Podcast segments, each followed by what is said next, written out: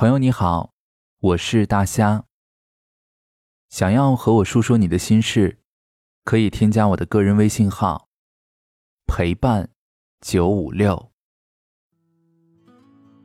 我的好朋友丸子说自己失恋了，没日没夜都得发一些感叹爱情的词句。我们都说他这不是失恋，仅仅是喜欢上一个。不喜欢你的人，丸子是一家公司的活动策划，在对接甲方需求的时候，认识了他现在喜欢的人，老秦。起初的时候，两个人为了工作方便互留了微信，其他的时候也没有什么过多的交流。有天晚上，丸子忙完策划案，已经到了深夜。顺手发了个朋友圈，被老秦秒回。丸子礼貌性的回应，没曾想老秦直接来找他私聊。丸子想，反正明天周末，聊一下也没有什么。那一晚，两个人围绕工作及身边的同事，开展了各种各样的话题，聊到了凌晨的五点。丸子说。幸好今天周五，要不然明天白天就要梦到周公了。老秦也说：“不好意思，我的错。那我们下次早点聊，你赶紧去睡，晚安。”丸子哪里还睡得着，索性就翻完了老秦的朋友圈。丸子说自己以前从来没有翻过他朋友圈，没曾想。他还是一个挺注重生活品质的人。从那以后，两个人聊得火热。丸子聊他的烹饪、同事、以前的生活；老秦说他的健身、摄影，还有徒步。老秦每天要说早安、晚安，丸子也会说自己今天吃的什么，今天穿的什么衣服。之后，两个人每天宝宝来宝宝去，和恋人没有什么两样。但是即便这样，老秦从未主动约过丸子出来见面。丸子以为是老秦工作忙，也就没有当回事儿。有段时间刚好上了一部美国电影，丸子特别想去看，趁着周末约上了老秦。两人见了面之后。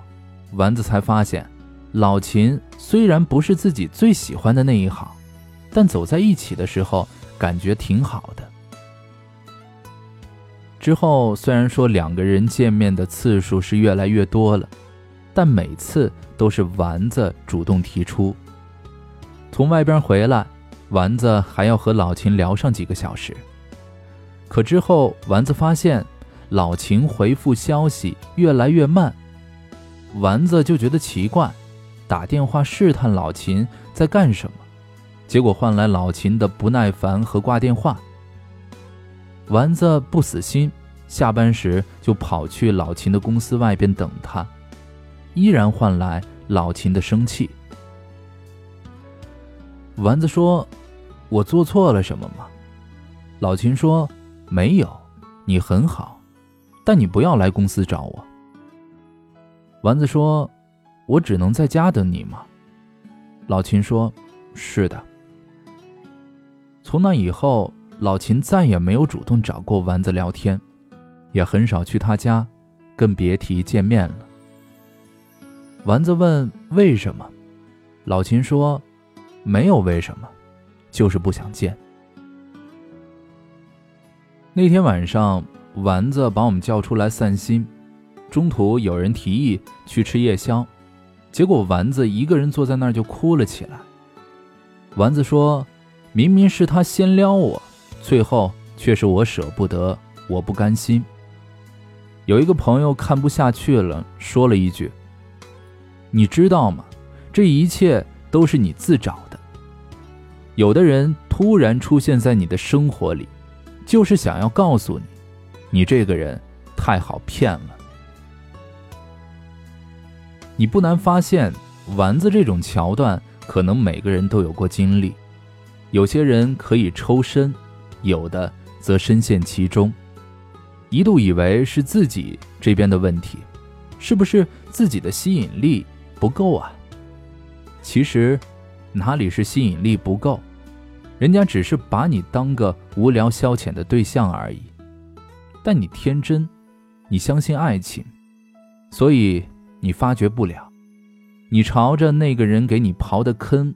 屁颠屁颠的跳了进去，最后人家走了，自己却爬不出来了。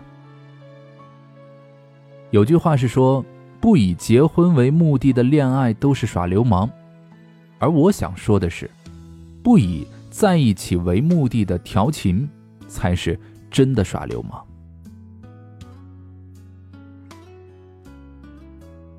调情是轻松的，而过程。是沉重的。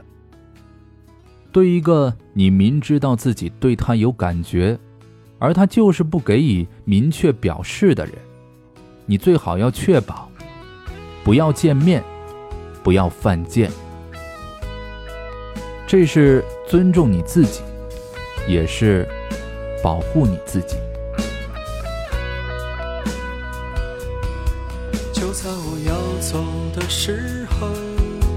你紧紧攥着我的手，道一声珍重，下次不知道何日再见了。就在我难受的时候，你紧紧靠在我胸口，说一声再见，再见不会是永远。就让这时光别停。这姑娘别回头，就让这昨夜醉酒的人呐不再泪流，就让这时光别停留，就让这姑娘别回头，就让这昨夜流来的人呐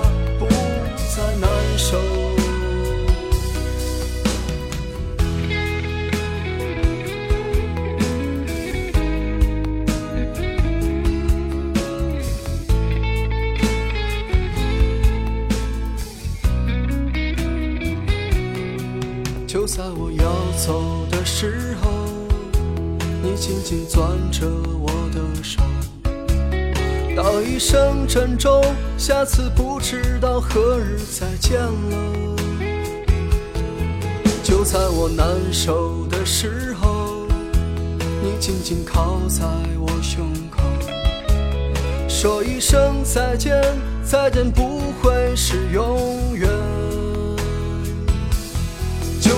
这时光别停留，就让这姑娘别回头，就让这昨夜醉酒的人呐不再泪流，就让这时光别停留，就让这姑娘别回头，就让这昨